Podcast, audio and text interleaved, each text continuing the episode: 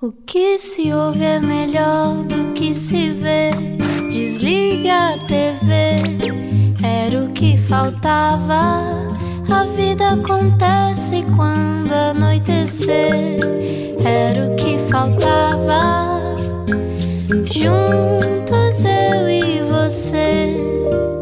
Mais uma vez juntos na Rádio Comercial, muito boa noite. Seja bem-vindo ao Era o que Faltava, bem-vindo, bem-vinda. Uh, e hoje acontece o seguinte: temos uma convidada que eu não sei porquê, tenho a sensação que nos conhecemos há vários anos, apesar de nos termos cruzado duas ou três vezes na nossa vida. Mas, mas tenho, esta, tenho esta sensação. Achas que é uma coisa mística? É de outra vida? Não sei, pá. Não, nem, Não, nem- Se for eu, papo essa história Eu- já, não é? Como tu, sabes. tu sim, ela não confirmo, sei. confirmo esta empatia. Tem- temos isso, não é verdade, temos? É inexplicável. Eu que eu estava num festival eh, e tu vieste falar comigo assim com um ar que eu até pensei assim. Espera aí, eu conheço esta cara, mas espera, não é meu amigo, eu conheço esta cara da televisão. Ainda tive que estar assim um bocado a situar-me, mas depois percebi que havia assim um. É para não sei dizer, assim um, um entendimento assim muito rápido, pronto, já verdade. é e tal. Tenho Mas mesmo este, temos mesmo isto, isto é muito bonito. É verdade. Bom, se calhar, olha, começamos por como fazem os programas de conversa apresentar o convidado. Uh. Vamos a isso. E agora, uma introdução pomposa. Ora, a nossa convidada de hoje é de se lhe tirar o chapéu e também aprecia uma boa expressão idiomática. Define-se como guionista, cronista, apresentadora de televisão, animadora de rádio e tudo o que sejam profissões promiscuamente parecidas com tempos livres. Gosto disso. Diz que nasceu com o rabo virado para a lua por ter a sorte de fazer tudo aquilo de que mais gosta. Acorda com as galinhas há 5 anos para fazer as manhãs da 3 e acaba de lançar o livro infantil Onde Moram os Teus Macaquinhos. Tira o cavalinho da chuva se acha que isto vai ser uma conversa séria. Bem-vinda! Pois é. Ana Marco, bem-vinda. Sou uma pessoa que não se leva a sério, portanto podem contar com isso. Como isso é bom. E já são seis anos de manhãs da Antena 3. Já? Sim, é Peço verdade. desculpa pela Mas imprecisão. contabilizo assim, porque é pensar, tipo, sobrevivi mais um ano. É uma acordar espécie de risquinho na às seis parede. da manhã, é verdade, antes das seis da manhã. Sim, sim, sim. Olha, É e isso. gostas de falar a sério ou não gostas de falar a sério? Hum, hum, hum, hum, boa pergunta. Eu, não, mas eu gosto, eu gosto de falar a sério por acaso. Estava a dizer, não me levo a sério, mas o não me levar a sério tem a ver com outras implicações, tem a ver um pouco com uma condição de que padeço, que é a síndrome de impostor. Ahá. Tenho aquela sensação que o não que é sabes o que é, não é? Sim, sim, Aquela sabemos bem. sensação de que não sabem para que é que sirvo neste mundo, não, não aceito o mérito, acho que foi tudo um acaso, pronto. Tenho muita negação em relação ao, ao meu talento, ao sítio onde cheguei, um bocado tipo, ah, enfim. Não sabes lidar com elogios, Não sei lidar com elogios, precisamente. Portanto, tudo isso faz com que eu me escude nesta, neste mecanismo de não me levar demasiado a sério. Mas gosto de falar a sério. Gosto de. Pá, às vezes dou por mim, se calhar é uma coisa de maturidade também. Eh, Há uns tempos eu teria mais medo disto, mas dou por mim a gostar muito de fazer entrevistas com um teor um bocadinho mais eh, profundo. Uhum. Eu tenho um podcast um, para a Fundação Francisco Manuel dos Santos O que se chama Impertinente. O Impertinente, É sim, ótimo. e que é sobre grandes temas da sociedade. E quando me convidaram para aquilo, sendo que sabiam que eu ia dar um tom ligeiro à coisa, não é? E era suposto ter um tom de facto ligeiro e, e relativamente divertido, hum, mas estamos a discutir coisas muito sérias e eu dou por mim a ter um enorme gozo. Sinto-me assim adulta, parece a brincar. A brincar aos fugidos agora, de Sim, sim, repente. sim. é? Mas, mas é curioso que os, os temas sérios, pelo menos comigo resulta, os temas sérios abordados com mais ligeireza tocam mais. Claro, precisamente. Acabas por ser um bocado um tradutor de, de temas que podem ser aparentemente pesados, mas que o desafio é, respeitando-os, conseguires eh, chegar a um número grande de pessoas. Aliás, se formos a ver o meu livro também. Imagino que também já, já afloraste aí na, na pomposa introdução. Hum, o meu livro também, o desafio foi-me proposto precisamente por isso, porque foi proposto por uma editora de livros que não são de ficção para crianças, são livros mais didáticos, e é muito difícil tu ensinar as coisas às crianças se fores um chato do caraças. Portanto, acredito que me tenham chamado a mim Exato. por ter uma capacidade de, de dar alguma. Nunca me considero humorista, mas de fazer as coisas com alguma graça, pronto, com alguma leveza.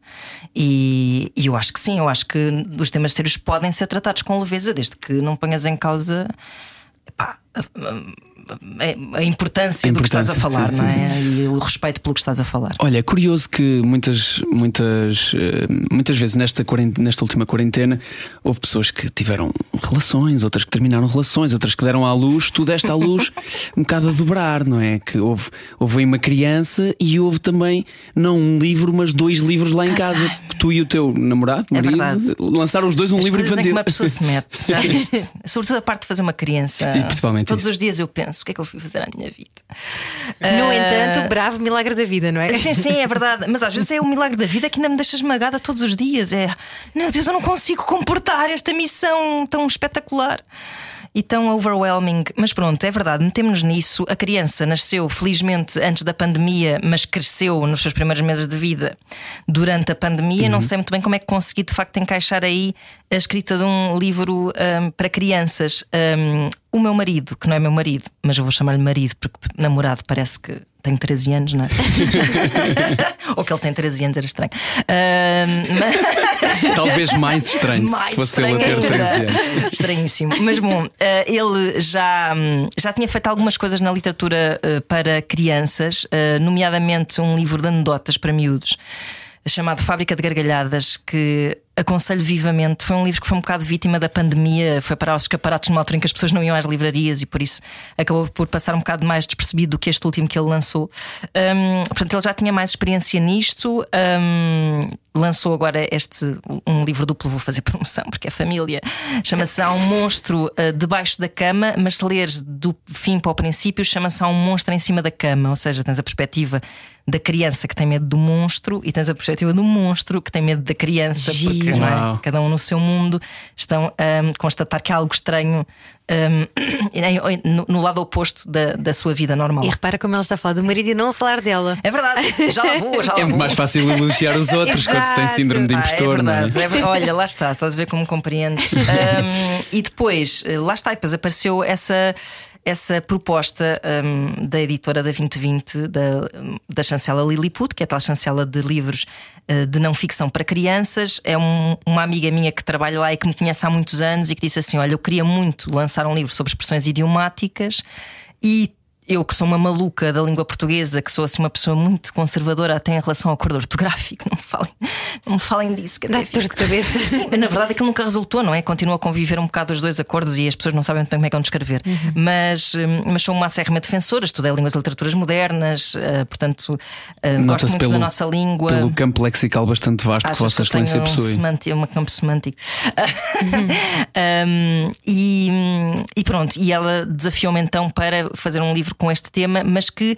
epá, que tivesse um, um fio condutor, eh, uma narrativa assim quase quase de ficção, ou seja, de facto aquelas personagens não existem e a história conta-se através das expressões idiomáticas, que era uma coisa aparentemente desafiante, não é? Ou não tanto, quando te de que há muitas expressões idiomáticas, lá está, olha, do mesmo campo semântico, como seja imensas expressões sobre chapéus, imensas expressões sobre animais, hum, imensas expressões que levadas à letra são muito cómicas, como fazer as coisas com uma perna às costas. Não queiras fazer. Vocês fazem isto com uma perna às costas, mas fazem mesmo literalmente. Ai, não, as pessoas estão a ver, não, não estão a ver, não. Hoje em dia já não dá para dizer estas mentiras.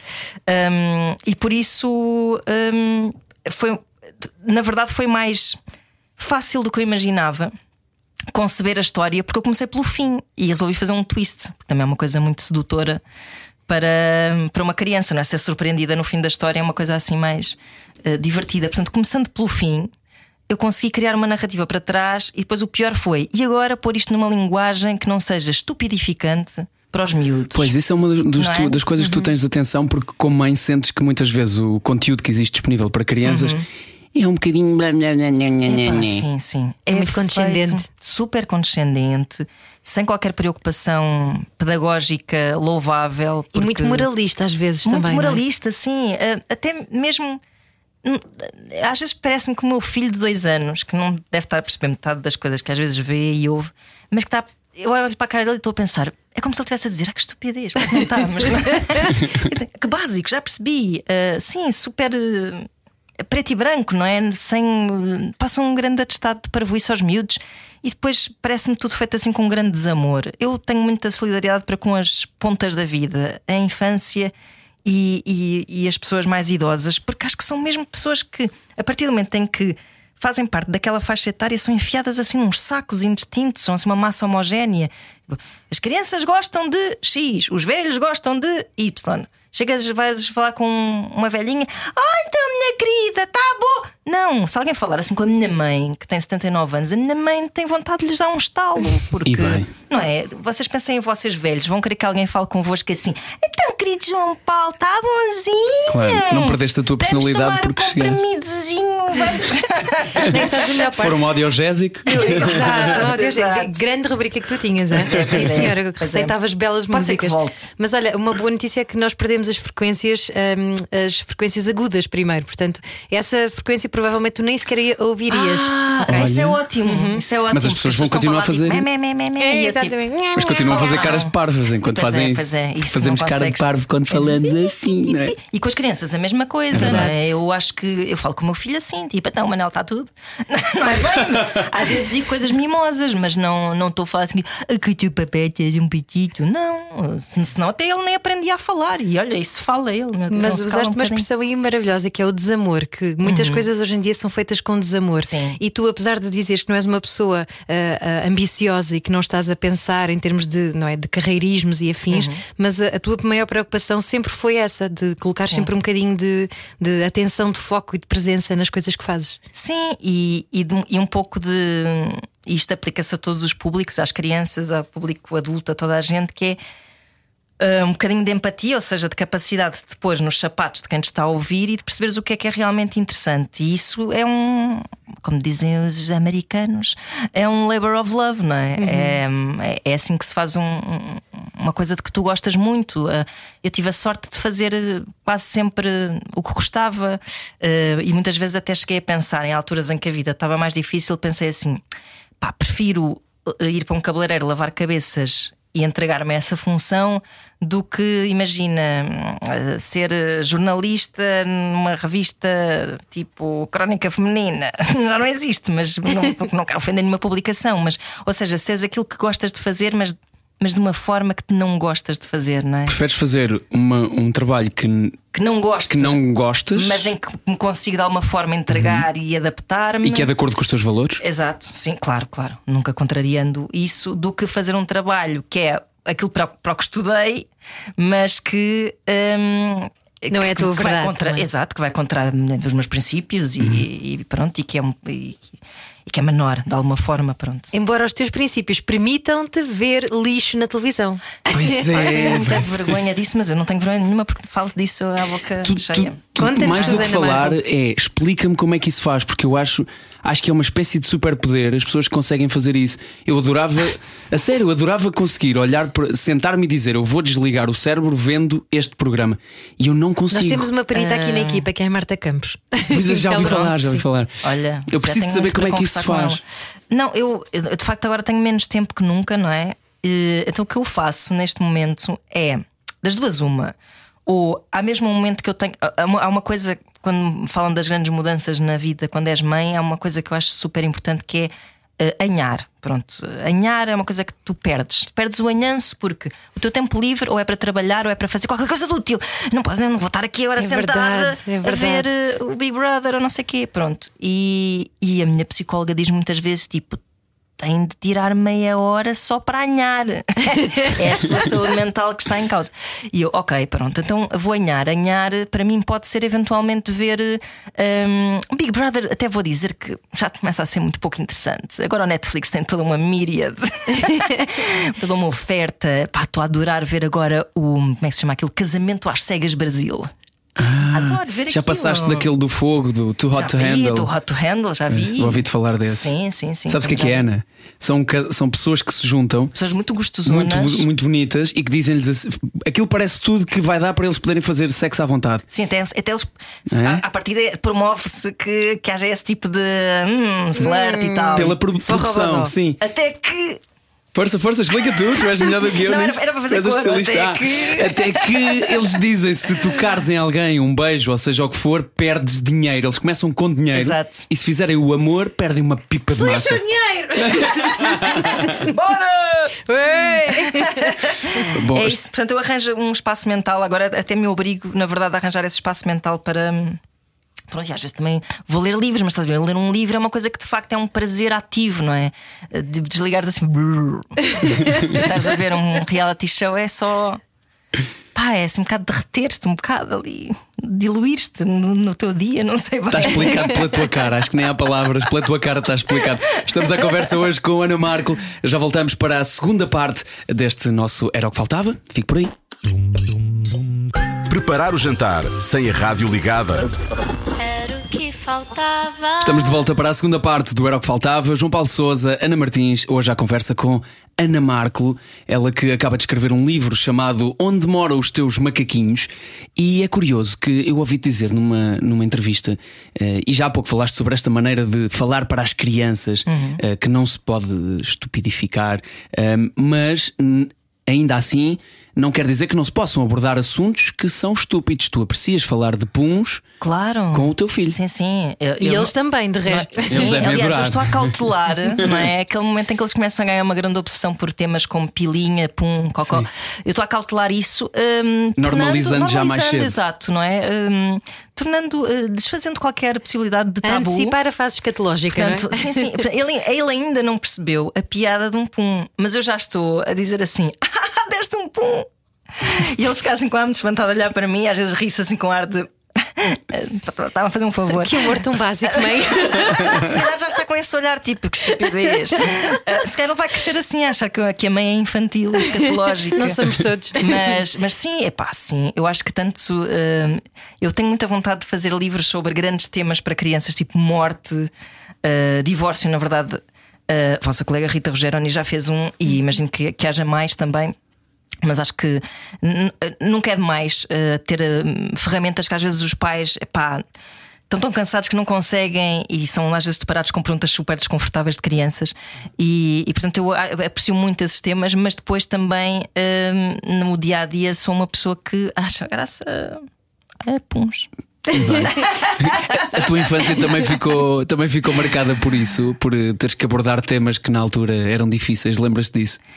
Mi- na minha infância, na minha própria infância, eu não lembro assim de ter-me grande lata para colocar questões desconfortáveis aos meus pais. O meu irmão terá levado bastante com esse tipo de coisa. Ele é porque mais velho, não é? Ele é mais velho 8, Oito anos, anos. que eu, sim. E então eu acho que hum, acabava por recorrer mais a ele e nós estávamos sempre juntos. E ele foi o primeiro a desbloquear isso com os pais, provavelmente. é? Pois, Essas provavelmente ele foi difíceis. desbravando o caminho, sim, sim.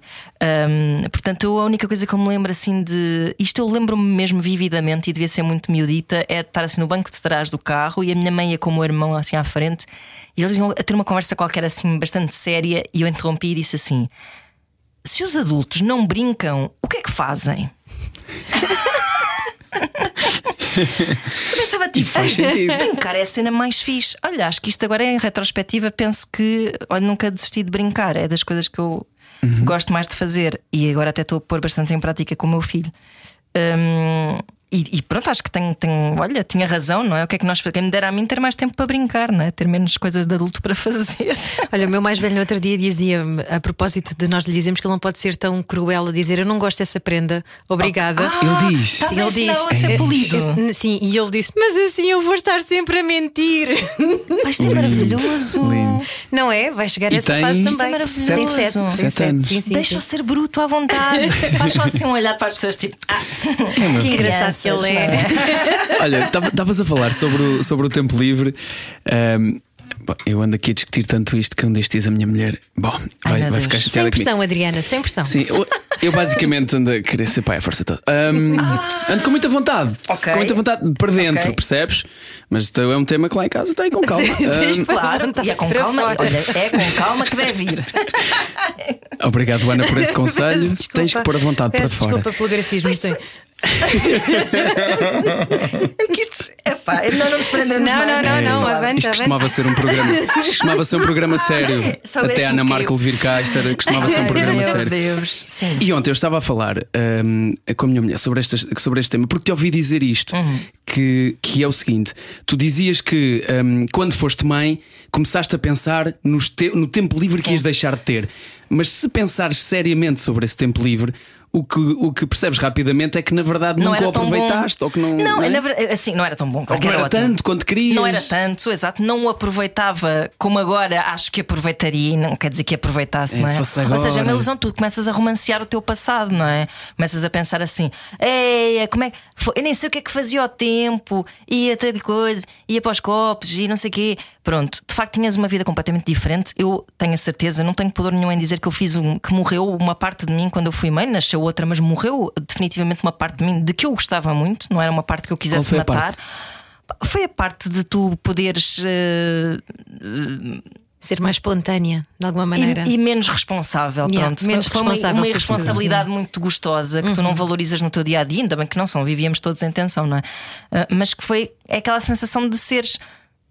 Obviamente que tens preocupações com a tua família, mas não és responsável assim por um ser humano dependente de ti, e isso eu nunca mais vou deixar de ser, não é? Portanto, eu nunca mais vou estar assim, hey, bora para aqui, bora, bora para ali, vamos, é, são 8 da manhã, bora aí começa antes de cozido. pode ser uma história real, pode não ser. Ah, mas é isso, é, é isso que. Que depois tu percebes que depois pensas assim melhor e pensas, e o tempo todo que eu perdi a ver, por exemplo, Big Brother, não é? No sofá enquanto não tinha filhos, ia a anhar, e depois a pensar, tipo, e lá passou mais um dia, ou ia para os copos, depois acordava no dia seguinte, assim com uma grande cabeça, a dizer, ei, já são três da tarde. E, portanto, e depois começava a ficar muito angustiada, e depois a pensar, tipo, ai, tanta coisa que eu gostava de fazer, gostava de escrever um livro, gostava de escrever um filme. Não fiz nada disso enquanto podia. Ainda posso, calma, não é? Mas de facto tu acabas por romancear um bocado a tua vida pré-filhos, porque se a tua vida era efetivamente boa, eu. Gosto muito de ser mãe do meu filho, mas eu nunca senti vocação para ser mãe. Eu quis criar uma família eh, com uma pessoa, não é? Eh, e, e foi um projeto de família, nunca foi um ai, eu quero tanto, quero, eu quero mais na vida ser mãe. Nunca ninguém me ouviu dizer isto, pelo contrário, até me ouviam era dizer tipo, não sei, olha, logo se vê, logo se vê, logo se vê. Portanto, tinha 40 anos, né? E pronto, foi quando o Manel nasceu. Hum, portanto, há de facto aqui um lado muito hedonista de que eu tive que me despedir, mas que não era necessariamente tão bom como aquele a Ana, de que hoje em dia está estressada porque não dorme e, e porque um filho é muito, consome muito. Não é bem assim, não era tão eh, idílica esse tempo livre, não era de todo, de todo, é uma ilusão. Mas tocaste aí num ponto muito importante que é um bocadinho essa angústia da responsabilidade. Eu também sentia isso. Sim, sim. E, e tu escreveste um texto muito bonito, um post muito bonito no teu Instagram, nas tuas redes, ah, que disseste que apenas ganhaste uma brilhante armadura de adulta que já te dá a coragem de cuidar de um ser tão frágil num mundo que te mete tanto medo. Pois, é Eu verdade. Achei isso muito bonito, que é, é no fundo o que todos nós sentimos. Eu lembro-me o meu mais velho nascer e eu pensar: ai ai, e agora? Sim, sim, claro. E tu já tiveste um segundo para te pôr as coisas um bocadinho em perspectiva, mas quando és mãe de um filho, para já, e continuo a achar que o milagre da vida é extraordinário, depois eh, a preocupação quase se sobrepõe eh, ao amor, não é? Nos- sobretudo nos primeiros tempos. Agora, depois ao fim de um certo tempo, a coisa solidifica-se e, e de facto começas a desfrutar, não é? Mas há ali uns tempos, os primeiros tempos, e quando eu escrevi esse post em particular, eu estava a começar ali a, a criar essa armadura que agora já sinto um bocadinho bocadinho nada mais rija, ah, mas ah, é, é, é uma preocupação que é, é, é, é soberbante, não, não há palavras mesmo para isso, porque tu sentes que tens que alimentar, que adormecer, que... ou seja, eh, tu estás a viver outra vida além da tua própria vida, não é?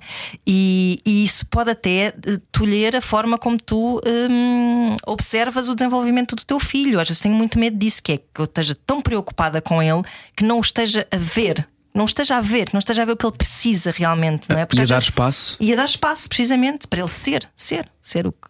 Isso é uma grande confusão na cabeça de todos os pais, imagino eu, sobretudo em pais de primeira viagem, que é. Um, ires ao encontro do que ele precisa, não quer dizer que tenhas que antecipar tudo o que ele precisa, não é? Podes Claro. deixá-lo simplesmente mostrar-te Porque há uma, é? há uma parte instintiva também, e acho, e acho que até isso está explicado cientificamente. Pelo, as mulheres têm ainda mais ativamente isso, uma parte instintiva de proteger e de estar sempre lá pela história da Uhum. coisas que se ligam, que, coisas que são criadas pelo, pela amamentação e Sim, porque geras, geras uma criatura durante nove meses na tua barriga. Exato, há alguma importância exatamente. e isso há de ter depois na forma como te relacionas. Depois há aquela tendência muito grande para as mulheres até se chegarem à frente e, e acabarem por também hum, tratar os homens como se fossem uns aleijadinhos, que também é errado, não é? Mas é tudo fruto um bocado de uma sociedade e de um. E que depois alguns se aproveitam. E depois que alguns se aproveitam, Ah, é? Obviamente, claro, Ok. claro. E alguns se aproveitam para ir beber café enquanto a mulher está em casa e outros, coitados, sentem que gostariam de ajudar mais e não conseguem porque, porque a mulher chega lá tipo loba, tipo, ah, eu faço, é, só eu é que sei fazer, só eu é que eu sei vestir, só eu. Isso é tudo errado, não Eu é? conheço muitas, muitas pessoas que têm que, que o maior medo antes de serem mães, algumas delas já foram, outras não. O maior medo delas enquanto mães era eh, esquecerem-se de, do- da importância de serem mulheres também, de serem Claro, indivíduo- claro, claro, claro. individuais. Sim, sim, porque é aquela história da mãe feliz, bebê feliz, não é? Ahm, É um equilíbrio muito É, difícil até lá acho chegar. que as duas coisas É. alimentam-se. Mãe feliz, bebê feliz, bebê feliz, mãe feliz. É essa uma coisa, não é? Um ciclo. Um, e e é, é, é super. eh, Bem, com uma pandemia pelo meio, então é, tu esqueces-te mesmo completamente. Nem sequer tens estímulos exteriores. Estando em casa, em teletrabalho, estás de pijama, já não sabes onde é que está a, a mulher, onde é que está a esposa, por assim dizer. Não gosto deste nome, mas pronto, para se distinguir. Um, já não sabes onde é que está a profissional. eh, mas depois, por outro lado, há um, há- no meio dessa confusão toda, depois, à medida que as coisas vão estabilizando, eh, houve uma coisa que eu achei muito bonita que foi quando voltei ao trabalho, hum, sinto que voltei melhor. Sinto que voltei mais a gostar mais do que faço, a fazer melhor, hum, a desfrutar mais daquele tempo, porque na verdade também é um tempo em que eu me liberto um bocadinho dessa identidade de mãe, não é? Que às vezes me define. Eh, como me define a maior parte do tempo agora, e que sou a Ana Markle eh, da Antena 3, ou que sou a Ana Markle que escreveu o livro, ou que... portanto, tudo é feito com mais eh, empenho e depois com uma grande alegria de voltares ao teu papel de mãe outra vez, ou quando vais buscar o miúdo à escola e, e vais lá fazer brincar com o Woody e com o Buzz Lightyear. Ou Ana, Ana Martins, lembras-te no início desta conversa quando perguntámos à Ana Markel se ela gostava de falar a sério? Ah, já, me- já, me- já, pois é, parece que sim, não é? parece que vocês despertaram isso em mim. E estamos a gostar, e estamos a gostar de conhecer esse lado também. Conheça também mais lados de Ana Markel já a seguir no nosso Era o que Faltava. Fique connosco. Preparar o jantar sem a rádio ligada. Era o que faltava. De volta para o Era o que Faltava. Obrigado por estar com a Rádio Comercial. Terceira parte, à conversa com Ana Markel. E, e atenção, que já falámos aqui a sério, pá, estou. Não, e estou aqui, sim, senhor. e É aqui há pouco tivemos um problema com o rato e a Ana Markel utilizou exatamente a mesma expressão e tom de voz que seu Ah, irmão. lá. Diz lá, diz lá. que é Eu para não sei o que é que disse. É preciso ajuda! Ajuda! Sim, Igual. Agora Não sei, agora estava a pensar Igual, nele, se calhar foi. O facto de terem crescido juntos também vos fez partilhar muita, muita coisa. Juntos, tendo em conta que, que ele é bastante mais velho que eu, não é? Portanto, estes oito anos de diferença que nos podiam afastar bastante, caramba, quer dizer, não é? Ele já era adolescente e eu era uma pita chata. E no entanto, ele tinha uma pachorra gigante para mim. Nós fazíamos. Pois não admira que tínhamos também acabado por ter um percurso parecido, porque nós fazíamos programas de rádio juntos, jornalinhos juntos, ahm, brincávamos eh, a fazer teatrinhos com os bonecos. eh, Ele com uma pachorra sempre grande. Qual era o preço a pagar? Um ótimo preço, que era ele eh, enfiar-me pela cabeça abaixo as coisas de que gostava, a música que gostava, os filmes que gostava. e eu que estava ali um bocado tipo a ouvi-lo falar sobre as coisas que o apaixonavam, que é uma coisa que ele ainda hoje gosta imenso de fazer, não é? como toda a gente sabe. Acabei por. hum, epá, participar dessas grandes paixões dele e, e, e acabar por, por partilhá-las, pronto, também. E é é? fascinante, porque sendo ele oito anos mais velho, eu lembro-me quando os meus primos mais velhos me mostravam, eu não tenho irmãos, mostravam músicas ou filmes, Ficavas aquilo era. tipo, uau, não é? Mesmo que eu não goste, isto é que é, É que queres fixe, gostar, é? claro. Sim, mas eu tenho, tenho sempre uma memória assim que é muito simbólica desta relação que nós tínhamos e um bocado dessa coisa de tu ad- admirares, não é? A pessoa e as coisas que ela te mostra. Ah, que foi, eu, portanto, eu tinha 10 anos, ele tinha 18, já vim, que é uma nota-se muita diferença nessas idades, e ele estar-me a traduzir a letra do Space Oddity Do ah, do David David Bowie. Bowie, sim. Ah, eu se calhar até era mais nova, agora estou a pensar nisto, porque não, sim, teria para aí 9, 10 anos. E, e ele a dizer aquilo tudo e aquela parte, Tell my wife I love her very much, she knows, e lá vai o Major Tom lá pelo, pelo espaço fora. E, e eu ficar muito comovida a ouvir aquilo, não é? E, e isto tem, acaba por ter influência, obviamente, que depois eu construí o meu próprio gosto e acabei por até de de funcionar também ao contrário, não é? Porque depois os nossos gostos começaram até a afastar-se um pouco em relação à música, por exemplo. É assim o que eu penso que é mais claro, que é eu comecei a ouvir mais eh, música indie, rock e não sei o quê. E depois eu ia-lhe mostrar as coisas, não é? No tempo do grunge, eu ia-lhe lá, tipo, olha lá esta música do Soundgarden. Ele não, não era grande apreciador, mas acabava por, por haver uma troca já, não é? Depois, quando, estávamos, quando éramos mais crescidos. E hoje em dia, a maior parte de, do, contacto que, do contacto que temos diário via WhatsApp é sempre tipo: já viste não sei quê? Já viste não sei quê? Ainda hoje já viste não sei quê? Sim, sim, sim. Uhum. Esta música nova do James Blake. Ah, não sei quê. Pronto, andamos nisto assim sempre. E achas que é uma forma de mostrarem amor um pelo outro. Absolutamente. Uh, nunca foi uma relação dos manos, queridos. Ah, meu mano, nunca disse meu mano, não vim sequer, não é?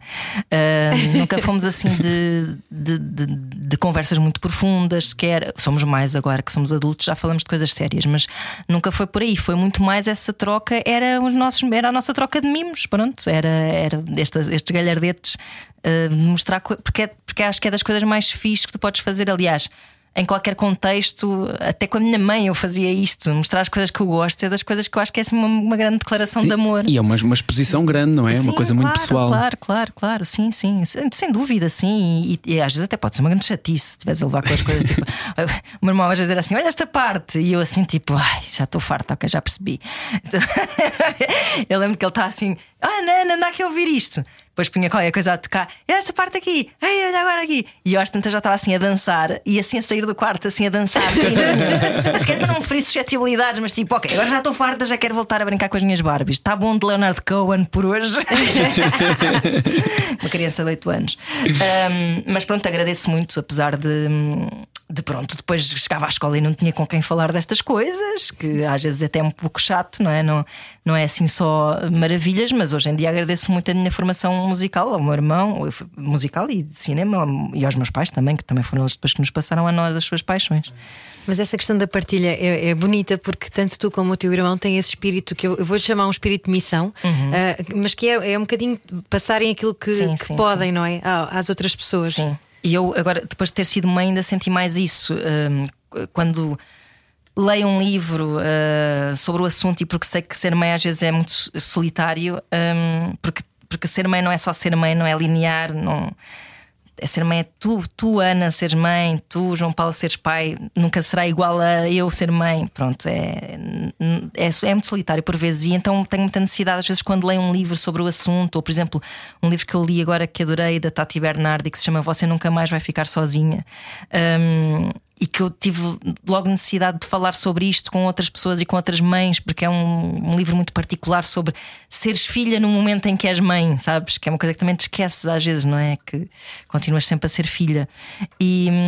E pronto, tenho, ou seja, é isto para mim é assim muito empolgante porque eu acho que pode ser muito útil, não é? A quem, a quem estiver à minha volta e, e o pouco poder de influência que eu tenho, porque eu, infelizmente, pá, não tenho pachorra nenhuma para me autopromover. Até tenho, tenho uma boa base de seguidores. Eu percebo pá. também. Mas depois, tipo, ah, vou fazer um post que seca. Depois estou lá assim, tipo, meia hora, estavam assim, é. Quando são coisas de que eu gosto muito, um livro que acabei de ler, um filme que acabei de ver, eu sinto assim um, um impulso uma rápido urgência, de é? partilhar isto porque acho que pode ser bom para as pessoas de facto. E depois gosto muito quando as pessoas me dizem fui ouvir, fui ler, fui ver e gostei imenso. E isso para mim é aquece-me mesmo muito o coração. E, sem dúvida. e tu dizes também que uh, não estás habituada, a propósito disso, de não uhum. te autopromoveres muito bem, à pressão para aparentares. Isso, isso, vindo de quem gosta muito de ir à essência das coisas, não é? Ao livro muito bom, à música muito boa. Eu, imagino que é, é, vai soar um bocadinho moralista, mas esta coisa da, da aparência Sim, numa... é, é tudo um bocadinho vazio, não é? Sim, não, não me seduz, porque és sempre um pouco uma personagem nestas profissões da comunicação, somos sempre um pouco, não é? Uh, mas, mas depois uh, o que eu não quero é fazer parte, e não tenho que fazer necessariamente, não é por fazer posts no Instagram que eu tenho que me equiparar à um, Rita Pereiras desta vida, não é? Que tem uma relação completamente diferente, se calhar mais comercial, até com as redes sociais e tudo. O que eu tenho medo é de, é de ser metida nesse bolo, não é? Nessa berlinda de, de sei lá isto também tem a ver com o síndrome de impostor, não é? De quem sou eu para, para dizer isto, quem sou eu para me impor na vida das pessoas, quem sou eu para dizer o que é que elas devem ouvir, quem sou eu para, para mostrar o que é que eu fiz hoje. Sabes o que é que a minha mulher me diz sobre isso? Deixa então... ser os outros a decidir e tu tens esses seguidores que te seguem, portanto. Pois é verdade, é verdade, sem dúvida. E, e é ainda, ainda por cima, acho sinceramente que é uma base de seguidores muito fofinha.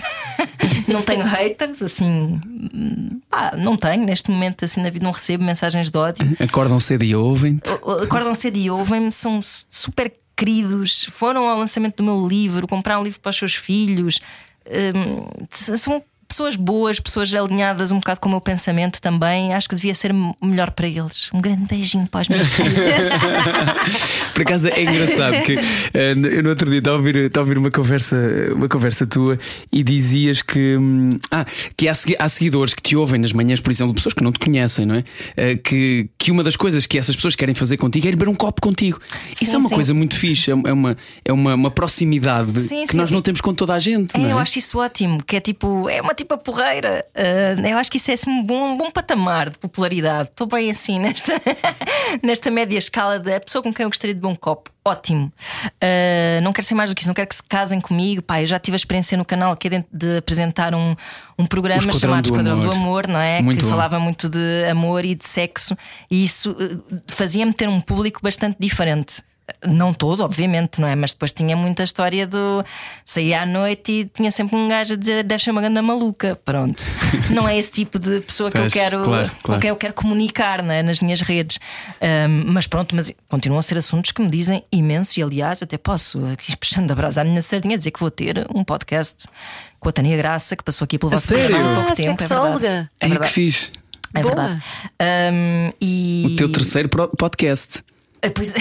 Que ainda tens um na Antena 3 que é o. A acumular. Precisamos de conversar. Precisamos de falar. Precisamos sim, de falar. Sim, sim. Precisamos de falar que é um conversas eh, sobre cultura pop com o Luís Oliveira no Galopinho Rui Miguel Abreu. E depois também tenho o meu programa eh, A Espuma dos Discos, além do, das manhãs da 3, que é muita lógica do eu uhum. quero mostrar-vos a música nova que anda a ouvir. Pronto, uhum. lá está. Fiz. É isso. Um, já não sei o que perguntavas, mas ah, pronto, é isso. É o meu público. O meu público agora neste momento é o público que eu quero ter. Isso é, isso é muito fixe. Eu acho que de facto devia regalo melhor como se fossem uma planta. Ah, não é? Mas eu deixo as plantas morrer todas em casa, portanto é um péssimo exemplo. Oi, Ana Marca, ainda não fizemos um throwback à tua carreira, ainda não fizemos aqui um, um apanhar de. Tu estudaste línguas e literaturas, quando uhum, disseste há uhum. pouco, e quando é que tu percebeste que afinal não era só escrever, tu querias também comunicar, falar, uh, porque, dizer coisas às porque pessoas. na verdade isso, isso eu percebi isso ainda antes de tirar o curso. Ainda outro dia encontrei em casa da minha mãe uma revista de música que fiz quando tinha 15 anos, chamada X. Por acaso até hoje houve mais revistas com este nome, não foi muito original. Pois foi, pois é. Mas era assim uma revistinha que eu fiz, colando fotos que tirava do Blitz e etc. Mal sabia eu que depois viria a trabalhar no Blitz, passado uns bons anos. Um, e portanto, já é, a vontade de de escrever para fora, não é? Já, já existia em mim. Um, depois eu só tirei o curso porque, enfim, precisava ter um curso superior e gostava de ler, porque de resto eu sabia que não ia ser nem professora, talvez fosse tradutora, mas eu não pensava, nunca pensei muito no futuro. Só, só penso agora porque tenho um filho, porque eu nunca pensei muito no futuro em nenhuma das, Mas é engraçado das áreas que, da minha vida. Como uma pessoa que não, não planeia assim tanto acaba, acaba a fazer tantas coisas. Pois é verdade, não é? Deixas-te ir. Deixo-me ir completamente. Fui muito pouco à procura das coisas. E não, e não comecem já a dizer que é nepotismo, porque o meu irmão não teve nada a ver com isso. Dizem mas, isso. Mas deves ter claro, isso também, não é? Claro que me dizem isso. Quer dizer, eu sou mais nova, eu sou mulher e eu trabalho nas mesmas áreas que ele, mais ou menos, não é? Mais coisa, menos coisa. É quase impossível. Ainda por cima as pessoas acham que eu nasci a partir do dia em que comecei a fazer televisão, quando já tinha alguns anos de trabalho para trás disso na imprensa. Só para contextualizar, escreveste para Blitz, Expresso, Observador, sim, Jornal sim. D, JQ, uhum. Times, Time Out de Lisboa. Uhum. Sim, é, Diário Notícias, escrevi para muitos sítios e sobre muita coisa. E portanto, nunca, felizmente, felizmente, nunca precisei de recorrer ao meu irmão. Se, se precisasse também, olha, batia-lhe à porta, também não tinha qualquer pudor em fazê-lo. Mas achas que, que é, é desprestigiante para ti fazerem essa. Eh, ligarem-vos? profissionalmente. Eh, não é, quer dizer, eu, adoro o meu irmão e admiro imenso o trabalho dele. Acho claro. O país inteiro. Sim, sim, não está. Beijinho, beijinho, beijinho. não está minimamente em causa isso. O que, e tendo em conta, se calhar o meu síndrome de impostor também tem a ver com isso, não é? O, o, imagina, tu, a partir do momento em que eu eh, comecei a fazer televisão, comecei a ser uma cara conhecida e a abordagem das pessoas começou a ser completamente diferente. Ou seja, vinham ter comigo, pediam-me uma foto e depois não sabiam o meu nome. Eu era a irmã do Nuno Marco e fui sempre, durante, desde muito cedo. Eu, no, mesmo no Blitz, hum, eu, houve uma altura em que, infelizmente, houve muita gente que foi despedida. Eu, como estava a contrato, não fazia parte dos quadros, mantive-me a trabalhar. As pessoas, claro que cá fora ninguém sabe destas uh, questões empresariais e então começaram a insinuar na internet, nos fóruns, na altura não havia este fogo que há agora nas redes sociais, mas a insinuar que eu só tinha ficado por causa do meu apelido. E, e eu respondi, pai, nunca faço isto. Mas eu respondi a essa pessoa. E disse assim: Não, não é por me chamar Ana Marco, é por fazer ótimo sexo oral.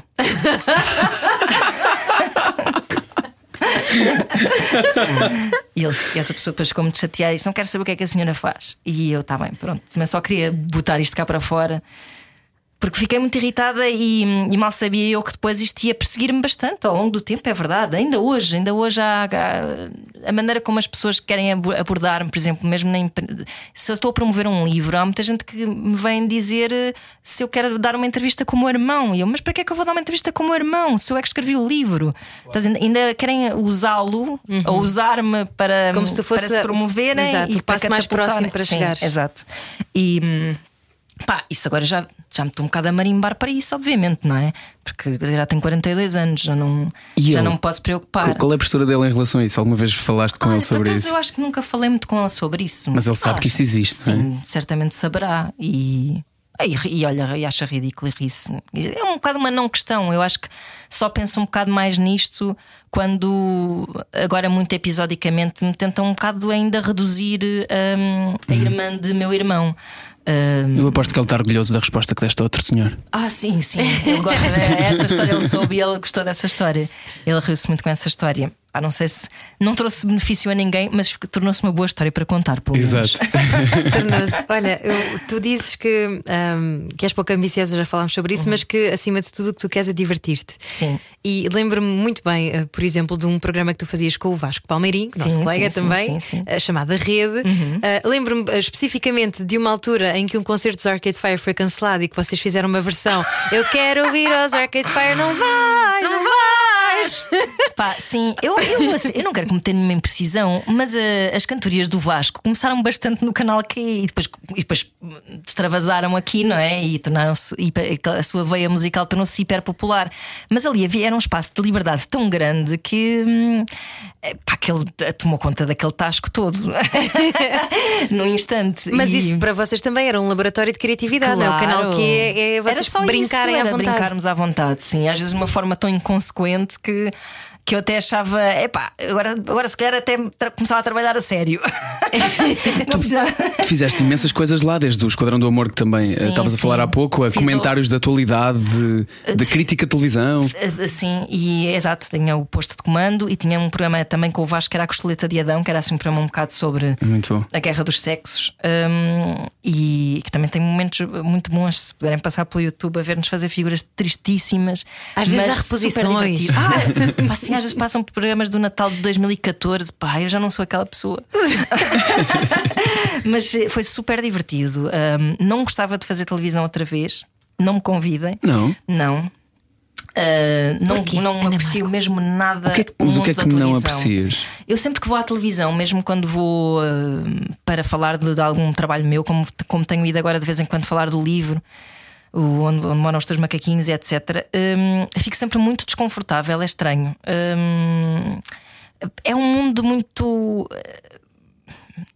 Pai, não quero, eu não quero julgar, mas é assim um mundo meio superficial, rápido, voraz, um, de grande exposição, de, de grande necessidade de validação e de aceitação. Pá, há ali muitas coisas que mexem muito é? comigo e, e, conheço muita gente que trabalha em televisão e que depois acaba por se viciar num sistema. É a sensação que me dá, porque a televisão faz-te querer que tu só sabes fazer aquilo e esse risco eu corri. Porque como as pessoas só me conheciam da televisão, uhum. tu acabas por te convencer que só sabes fazer televisão ou que a tua popularidade uh, depende da tua legitimação do teu trabalho, depende da televisão.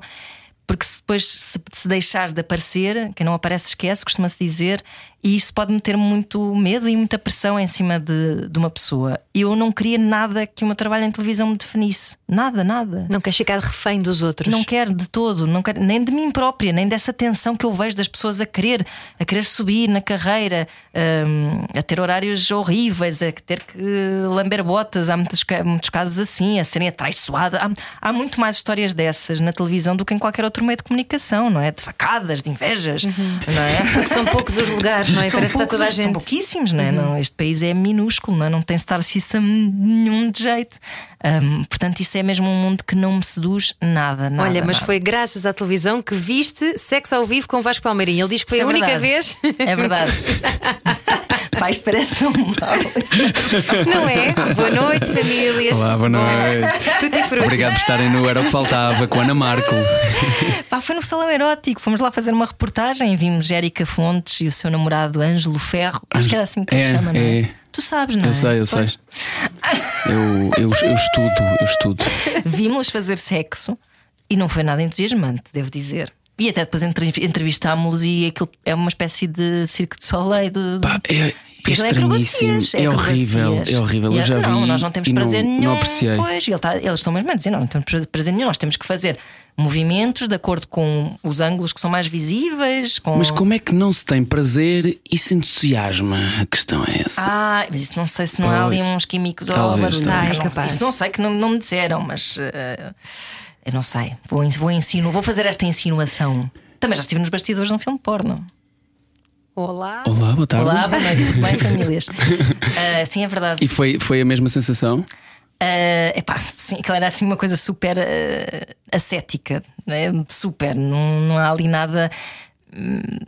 Frio. É, sim, é assim, é assim meio tosco, também nós não temos propriamente assim um, E como é que foste lá uma parar? indústria, não é? Como é que foste lá parar? Porque eu, porque eu conhecia o- as pessoas que trabalhavam na Hot Gold. um, que, que um deles, o Rui Simas, que até tem formação em publicidade, não é? E que, e que escrevia as sinopses. Que hoje em dia é um guru do sexo. que hoje em dia é um guru do sexo, é verdade. E, e eu conhecia-o e etc. E depois quis fazer uma reportagem, lá está. Tudo a pretexto de reportagens, fui meter nos bafões todos. E era ótimo porque aquilo, eu estava a assistir a uma cena que não é fácil fazer pornografia, amigos. Quando há falas, então está tudo estragado. O homem que chegar lá e dizer. Ai, como é que é? Ele ia vestido de campino e tinha que dizer.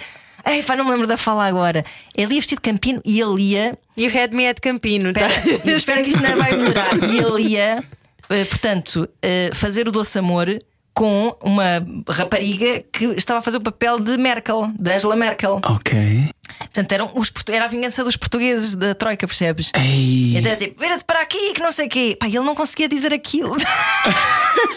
e há assim com uma posição assim com as, com as mãos nas ancas, não é? Assim com um barrete de campino. "Oh, Ângela, vira-te para aqui, que não sei o quê, faço isto e aquilo. Agora não me lembro pá, da frase que era ótima. E ainda bem, talvez, não é? Para quem está no carro. Não, era, era bastante suave, Ah, não, ok. era, não era.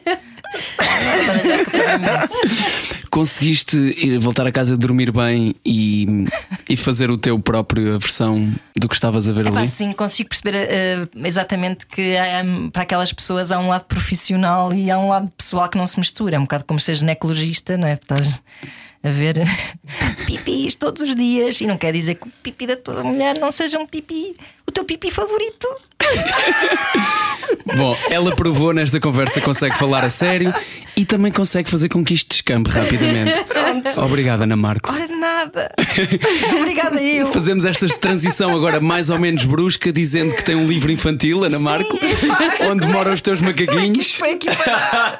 Não Onde há moram os teus tabus para? Ana Marco. Não há, não há. Que, que alcance, não é? Tipo, há pessoas que têm alcance de voz, eu tenho um alcance de assuntos, de facto. É muito abrangente. Onde moram os teus macaquinhos está à venda eh, com ilustrações maravilhosas da minha querida amiga Cristina Casnelli, que conseguiu dar o tom de loucura despenteada que eu acho que todas as crianças têm e que devemos cultivar nas crianças.